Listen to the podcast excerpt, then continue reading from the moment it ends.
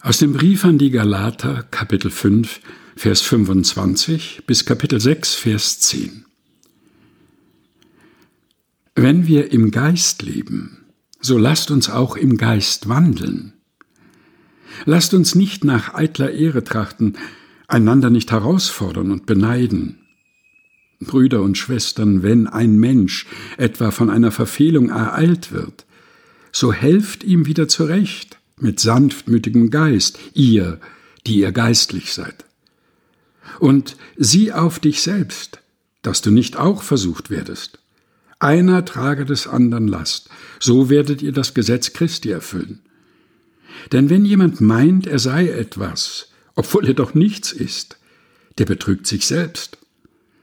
Ein jeder aber prüfe sein eigenes Werk, und dann wird er seinen Ruhm bei sich selbst haben und nicht gegenüber einem anderen. Denn ein jeder wird seine eigene Last tragen.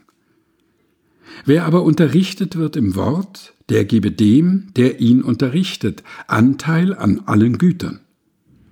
Irret euch nicht, Gott lässt sich nicht spotten. Denn was der Mensch sät, das wird er ernten. Wer auf sein Fleisch sät, der wird von dem Fleisch des Verderben ernten, wer aber auf den Geist sät, der wird von dem Geist das ewige Leben ernten.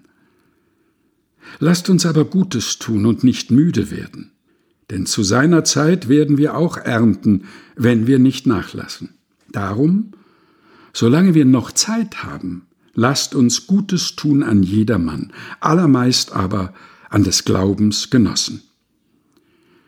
Galater Kapitel 5 Vers 25 bis Kapitel 6 Vers 10 aus der Lutherbibel von 2017 der Deutschen Bibelgesellschaft. Gelesen von Helga Heinold.